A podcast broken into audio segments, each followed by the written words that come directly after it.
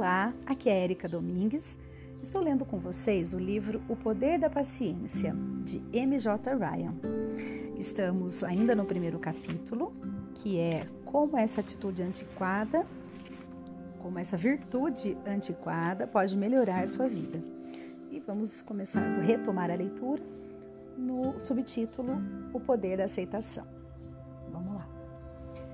paciência também nos ajuda a aceitar os obstáculos do caminho e nos permite reagir aos desafios do cotidiano com coragem, força e otimismo. Um negócio perdido, decepções no amor, uma incapacitação séria e preocupações financeiras são alguns dos problemas que talvez tenhamos de enfrentar ao longo da vida. Ser paciente nessas circunstâncias não significa gostar dos golpes que recebemos mas reconhecermos que eles fazem parte da vida e que, apesar do sofrimento que provocam, não devemos optar pela amargura, pela vingança ou pelo desespero, e sim arregaçar as mangas e enfrentar o desafio com esperança. A aceitação que vem com a paciência também nos ajuda a compreender os outros, por entender que, como seres humanos, todos temos limitações a paciência nos dá a capacidade emocional de reagir com bondade e de sentir compaixão.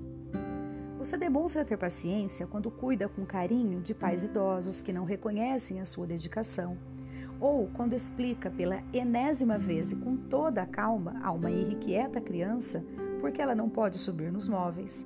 São certamente situações que você preferiria não vivenciar, mas a paciência lhe dá a capacidade de compreender que há seres humanos imperfeitos, que, como você, apenas querem ser felizes. Ao aceitarmos os outros como são e a vida como ela se apresenta a cada momento, damos provas da nossa força e da nossa beleza interior. É fácil ser tolerante quando tudo está bem, mas ao demonstrar paciência quando as coisas não são do jeito que queremos, revelamos a nossa melhor dimensão como seres humanos. Pare um momento para refletir sobre uma ocasião em que você usou o poder da paciência. Quais eram as circunstâncias? Você conseguiu acalmar uma situação que poderia ser explosiva?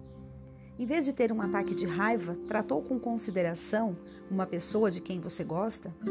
Procurou compreendê-la? Reivindicou seus próprios direitos? Protestou contra uma injustiça firmemente, mas com serenidade? Como é que se sentiu? O que ajudou você a ter paciência? Quais foram as consequências? Agora, pense numa ocasião em que alguém teve paciência com uma atitude sua. Como essa pessoa tratou você? Como é que você se sentiu? O que você aprendeu com a experiência? O que fez? Paciência é uma virtude tão valiosa que todas as religiões nos oferecem exemplos a seguir. Os seguidores do Buda aprendem que a prática da paciência é uma das maneiras de alcançar a sabedoria, além de ser um dos atributos de Deus no Corão. No Antigo Testamento, Jó é a personificação da paciência, e no Novo, os cristãos são inspirados pela vida e pelo sacrifício de Jesus Cristo. A impaciência é um hábito, a paciência também. Para mudar um hábito, precisamos estar motivados pela certeza de que o novo comportamento nos trará recompensas. Depois, teremos que ter a disposição que encoraja a mudança que queremos operar.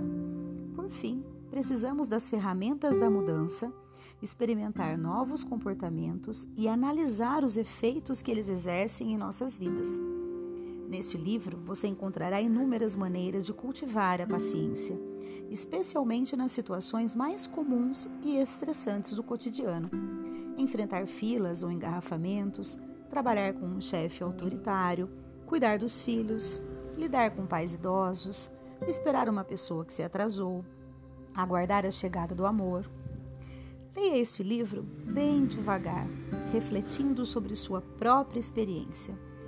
Não procure adotar todas as sugestões de uma só vez. Comece experimentando uma ou duas que lhe parecerem mais atraentes. Eu sugiro várias, porque não sei quais serão as mais eficazes para você. Não se culpe quando, apesar de todo o esforço, você perder a paciência. Essa é uma mudança que requer prática e tempo. Eu venho praticando conscientemente a paciência há alguns anos e, mesmo assim, há ocasiões em que chego a explodir.